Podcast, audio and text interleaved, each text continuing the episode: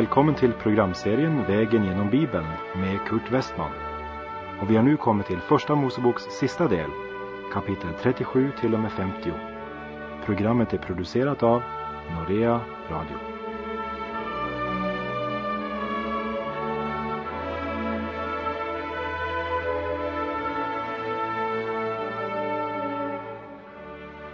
Vi har nu kommit till Första Mosebok kapitel 42 som handlar om att Josefs bröder far till Egypten för att köpa säd och sedan återvända till Kanaan.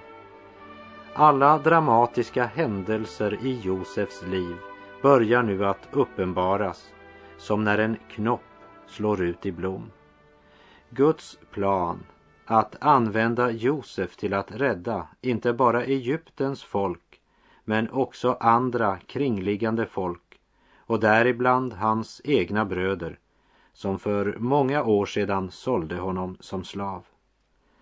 För Josef var det nog inte alltid lika lätt att se en mening med det som hände. Men också när han inte själv förstod litade han på Gud och vek inte av från Herrens väg. Josef står i en unik position. Jag tror att du nästan kan tänka dig vad som kommer att hända. Hungersnöden blev allt större i alla länder och från alla land kommer man till Egypten för att få tag i spannmål. Jag höll på att säga, gissa vem som kommer till middag. I Jesaja kapitel 42 och vers 16 står det. Och de blinda ska jag leda på en väg de inte känner.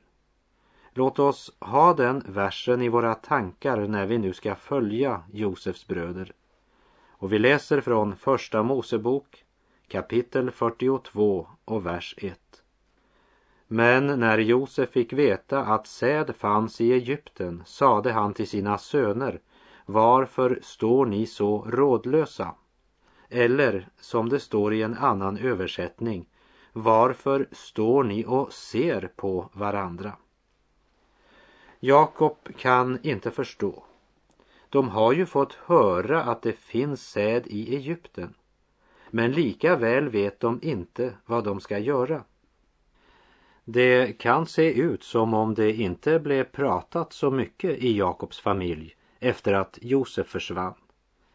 Det var inga öppna samtal, ingen fri gemenskap. Man satt och såg på varann under tystnad och Jakob blir den som bryter tystnaden. Och bakom blickarna som Jakobs söner sänder till varann så ligger det nog en hel del mer än bara rådlöshet. De hade nog inte heller talat så mycket om allt som de hade gjort mot sin bror Josef. De bara ser på varann.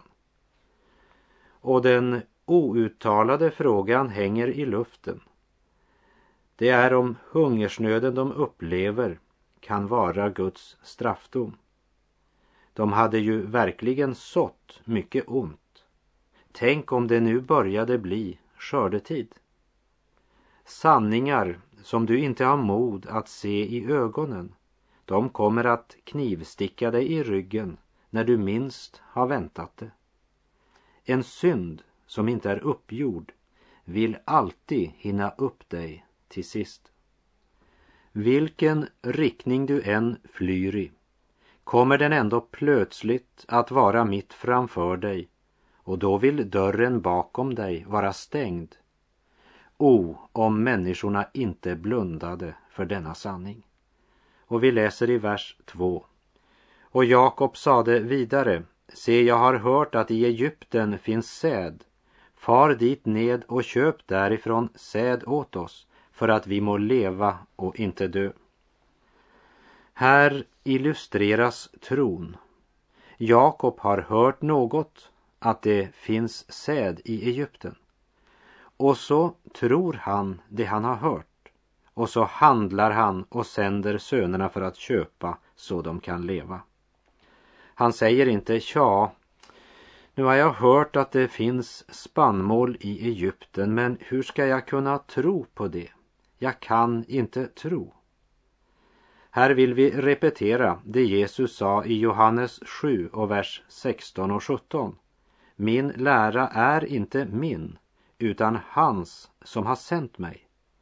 Om någon vill göra hans vilja skall han förstå om denna lära kommer från Gud eller om jag talar av mig själv. Jag har hört, far dit ned för att vi må leva. Jakob är sannerligen en av trospatriarkerna. Och vi läser i vers 3 och 4.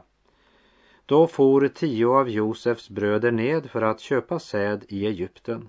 Men Benjamin, Josefs broder, blev inte av Jakob sänd iväg med sina bröder, ty han fruktade att någon olycka kunde hända honom. Hade bröderna inte pratat med varann så mycket där hemma hos Jakob så kan du lita på att på den här långa resan blev det inte sagt mycket. De hade ju sålt Josef, sett hans förtvivlan och ångest när han blev bortsänd och nu måste de själva resa samma väg. Steg för steg går de i Josefs spår och det är tungt. Inte bara på grund av den egna kroppstyngden, nej, det var nog mer än den som tyngde dem nu. Och deras far Jakob, han hade inte sänt med Benjamin. Josef och Benjamin var Jakobs älsklingssöner. Josef hade han förlorat och det hade stuckit som en kniv i deras samveten när Jakob hade förklarat varför han inte sände Benjamin. Det kunde ju hända en olycka. Anade Jakob något trots allt? Ja, jag undrar om inte Jakob under dessa 20 år som hade gått ibland undrat på om inte bröderna var skyldiga till Josefs död. Hur det än var med den saken så var Jakobs hus inte ett hem som var präglat varken av frid eller glädje eller förtroende. Det var tystnaden och alla misstänksamma blickar. Det var den tunga och grå ovissheten som präglade det här hemmet. Nu är de på väg utan Benjamin i Josefs spår. Med många tunga frågor att bära med sig i bagagen. Jo, det var mycket, mycket mer än kroppstyngden de bar på.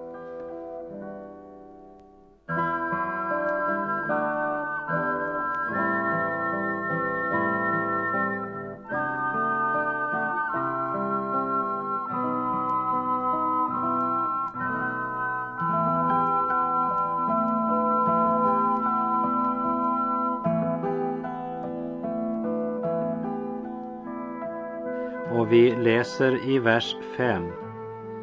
Så kom då bland de andra också Israels söner för att köpa säd, ty hungersnöd rådde i Kanans land. Hungersnöd i Kanan. En stark illustration på kristenvandringen. Vi ska komma närmare in på det när vi kommer till Andra Mosebok där vi ska se på Israels barns uttåg från Egypten och deras vandring genom öknen och till löfteslandet. Här ska vi bara nämna fem stickord. Det första Egypten. Träldomen i Egypten. Den som gör synd är syndens träl, sa Jesus. Egypten är en bild på att vara fångad i synd, träl under sin egen lust och vilja. Det andra, lammet slaktas, en illustration av att vara friköpt från syndens makt. Det tredje, ökenvandringen, en illustration på den trånga porten till livet. Och det fjärde, löfteslandet Kanan, en bild på den kristnes vila i Gud. Och det femte, den eviga vilan. Den vila och det liv som väntar Guds barn till sist. De fyra första, Egypten, Lammet slaktas, ökenvandringen och löfteslandet, det är här i tiden. Det sista, den eviga vilan, hör som vi förstår evigheten till. Min vän, det är bättre i löfteslandet än i Egypten. Löfteslandet är inte fullkomligt och det är inte heller de som bor där. Och även där kan det vara hungersnöd, men det är inte det vanliga. Många kristna är undernärda, inte på grund av hungersnöd, men därför att de inte använder varje tillfälle på bästa sätt, som det står i Efesebrevet 5. Eller som det står i en annan översättning, ta väl vara på den tid som är kvar, ty dagarna är onda. Många har inte tid till att läsa Guds ord regelbundet. Man tar inte till sig andlig föda. Det är ju något av en dom människorna samlar på sig genom att leva i ett land där man har fri tillgång på Guds ord och lika väl svälter man ut sin själ. Man tar inte till sig föda. Det är mycket allvarligt. Och vi läser här i vers 6. Och Josef var den som hade att befalla i landet. Det var han som sålde säd åt allt folket i landet. Då nu Josefs bröder kom dit föll de ned till jorden på sitt ansikte inför honom. Josef hade hållit utkik efter bröderna. Han eh, visste att de måste komma. För människor hade kommit resande till Egypten från alla kringliggande land. Hungersnöden hade drabbat alla land, även kanan. Och plötsligt rycker Josef till. Här kommer ju tio män och de böjer sig ned för honom. Det är hans bröder. Det är första gången på 20 år som de möter varann. Jag tror att det nästan svindlar för Josef när han står här och ser sina drömmar helt bokstavligt bli uppfyllda. Ja, bröderna faller ner till jorden på sitt ansikte för Josef, eller som det är uttryckt i Romarbrevets fjortonde kapitel. Ty skriften säger, så sant jag lever, säger Herren, för mig skall varje knä böja sig och varje tunga skall prisa Gud. Eller som det heter i en dikt, den som böjer sig här med jubel möter honom där och upptäcker att på knä själva livslyckan är. Men människan vill inte böja sig. Ofta så väntar vi att förkunnelsen ska hjälpa oss att fräscha upp fasaden. Vi vill inte lägga från oss våra stenar vid den trånga porten. Vi vill hellre ha hjälp med att bredda porten så att vi kan passera utan att släppa det som inte hör hemma på den smala vägen. Men vägen till livet, den börjar på knä. Och vi läser i vers 7 och 8. När då Josef fick se sina bröder kände han igen dem, men han ställde sig främmande mot dem och tilltalade dem hårt och frågade, varifrån kommer ni? De svarade, från Kanans land för att köpa säd till föda för oss. Och fastän Josef kände igen sina bröder kände de inte igen honom. Vet du varför han behandlar dem så hårt och kallt? Jo, han vill pröva dem och han börjar sin efterforskning med några frågor. Och vi läser från vers 9. Men Josef tänkte på de drömmar som han hade drömt om dem och han sade till dem, ni är spejare. Ni har kommit för att se efter var landet är utan skydd. Det svarade honom, nej, herre. Dina tjänare har kommit för att köpa säd till föda åt sig. Vi är alla söner till en och samme man. Vi är redliga män. Dina tjänare är inga spejare. Men han sade till dem, jo, ni har kommit för att se efter var landet är utan skydd. De svarade, vi, dina tjänare är tolv bröder, söner till en och samme man i Kanans land. Men den yngste är nu hemma hos vår fader och en är inte mer till. Först försöker han att få så grundliga upplysningar om sin familj som möjligt utan att låta dem veta vem han är. Det var ju heller inte lätt för bröderna att känna igen Josef. Klädd i trasor hade de sålt honom som träl, 17 år gammal. Nu är han närmare 40 år, klädd i kungliga kläder och talar arabiska och använder tolk när han talar till dem. Nej, hade de haft den ringaste aning om vem han var så hade de nog utelämnat det där de sa om att vi är redliga män. Josef ser att de bara är tio och han blir nog både glad och tröstad när han får höra att den elfte, Benjamin, är hemma hos sin far. För Josef hade nog ibland fruktat att de ordnat med en olycka för Benjamin också, precis som de hade gjort med Josef. De minnen Josef har av sina bröder i sin barndom gör att han har svårt för att verkligen lita på dem. Och så begär han helt enkelt ett bevis för att de talar sant. Och vi läser vers 14 till och med 20. Josef sade till dem, det är som jag sade er, ni är spejare. På detta sätt vill jag pröva er. Så sant farao lever, ni ska inte slippa härifrån med mindre er yngsta broder kommer hit. En av er må fara hem och hämta hit er broder. Men ni andra ska stanna som fångar för att jag så må pröva om ni har talat sanning. Ty om så inte är, då är ni spejare, så sant farao lever. Därefter lät han hålla dem allesammans i fängelse i tre dagar. Men på tredje dagen sade Josef till dem, om ni vill leva, så gör på detta sätt, ty jag fruktar Gud. Är ni redliga män, så må en av er stanna som fånge i huset där ni har suttit fängslade. Men ni andra må fara er väg och föra hem med er den säd som ni har köpt till hjälp mot hungersnöden hemma hos er. För sedan er yngste broder hit till mig. Om så era ord visar sig sanna ska ni slippa att dö, och det måste göras så.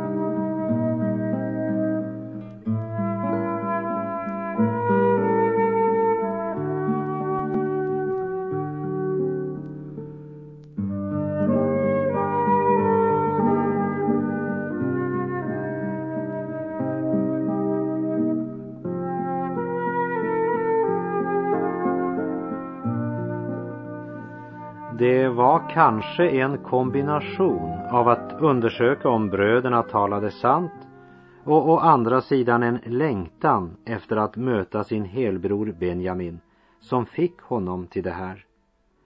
Var det något som eventuellt skulle ha väckt brödernas misstänksamhet så var det att istället för att säga så sant farao lever så säger Josef nu ty jag fruktar Gud. För vid denna tid var det bara Jakobs familj som var känd med Gud. Några av Josefs bröder måste ju ha varit över 50 år gamla och nu befinner de sig i en pinsam situation.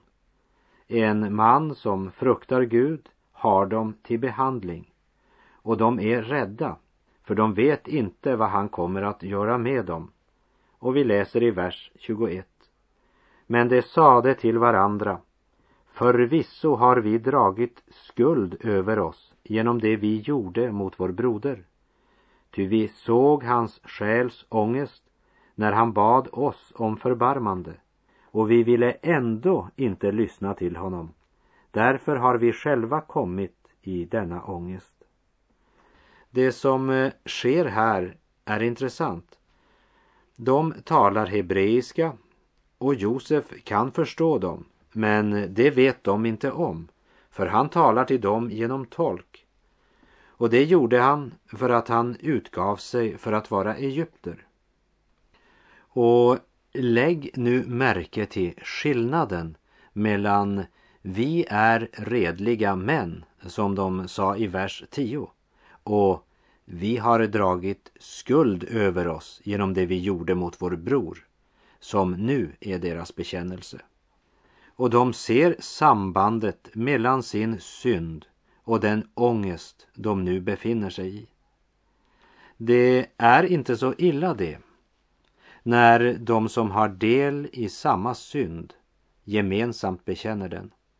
Det är verkligen ett steg i rätt riktning. Under många och långa år hade de försökt förtränga det hela. Man hade aldrig talat med varann om det man hade gjort. Man hade egentligen inte talat så mycket alls under dessa år. Man hade mest gått och sett på varandra. Om blickar kunde döda, heter ett uttryck, och det kan de. Det hade både Israel och hans söner fått erfara. Deras far betraktade deras inbördes blickar. Det var liksom något som hängde i luften hela tiden i det här hemmet. Och så i vers 1 i detta kapitel där Jakob säger Varför är ni så rådlösa? Då står det alltså i den engelska och även i den danska och norska översättningen Varför står ni här och ser på varandra? Under alla de här åren har de försökt att glömma. Men tre dagar i fängelse betyder också därmed tre dagar i stillhet. Och i stillheten så ropar deras samveten. Och så brister alla fördämningar. Förvisso har vi dragit skuld över oss. Nu är det inte Josef som är i ångest, men bröderna. Och vi läser från vers 22 till och med 24. Ruben svarade dem, sade jag inte till er, förbryt er inte mot gossen. Men ni lyssnade inte på mig, se därför utkrävs nu hans blod. Men det visste inte att Josef förstod detta, ty han talade med dem genom tolk och han vände sig bort från dem och grät. Sedan vände han sig åter till dem och talade med dem.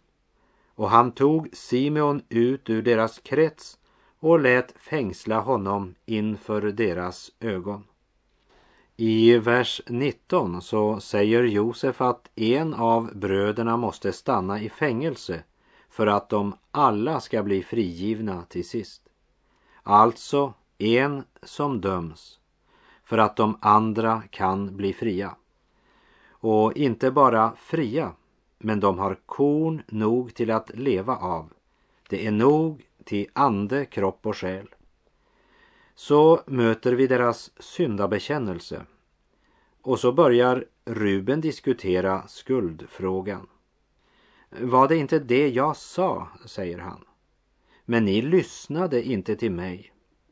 Kanske försöker han säga Därför borde i alla fall inte jag stanna kvar i fängelset. Men det är inte bröderna som ska avgöra vem som har störst skuld i den här saken. Men som Josefs bröder diskuterade skuldfrågan så inbillar sig många människor att de ska kunna gömma sig bakom andras synder när de ska stå inför Gud och göra räkenskap för sitt liv. Vilket självbedrägeri. Hade Josefs bröder tidigare inte pratat så mycket med varann, varken hemma hos Jakob eller på den långa resan, så pratar de nu desto mer. Och det står i vers 23, men de visste inte att Josef förstod detta. Nej, de flesta människor förstår inte att Gud är nära, att Gud hör och att Gud förstår. Ja, han känner den verkliga meningen bakom alla våra vackra ord. Han känner våra tankar. Det kan du lita på. Så tar han Simon ut ur deras krets och han lät fängsla honom inför deras ögon. Ja, ibland måste Gud i sin fullkomliga och eviga kärlek ta något ifrån oss så att vi verkligen ska förstå att vi bär på skuld och att det väntar oss en dom. För vägen till liv och frihet, det är att upptäcka sin synd och bekänna den. Det var inte hämnd eller revansch Josef var ute efter. När han märker att hans bröders hjärtelag förändras och hör deras bekännelse av sin synd, då kommer tårarna för Josef. Men eh, ännu är inte tiden inne att uppenbara vem han är för bröderna. Och därför vänder han sig bort. Det brinner en längtan i Josef att få ge sig till känna för sina bröder. Och käre vän som lyssnar. Det kan hända att Gud måste föra dig på svåra vägar. Om du inte kan se Gud i det som sker du kanske inte kan känna igen honom, men du ska veta, han känner igen dig, även om du gömmer dig bakom en välbyggd fasad. Han känner dig, alla dina tankar, alla handlingar. Han vet hur du har det just nu. Och han förstår dig bättre än vad du själv gör och han längtar efter att få uppenbara sig för dig, få visa vem han är, din broder Jesus.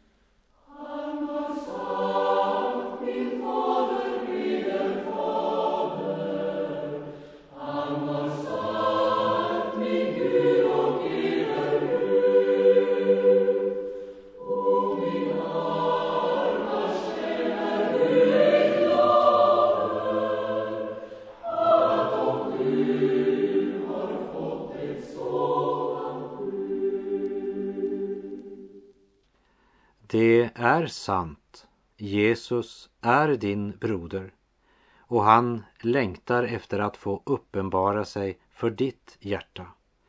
Och med det så säger jag tack för den här gången. På återhörande om du vill. Herren vare med dig. Må hans välsignelse vila över dig. Gud är god.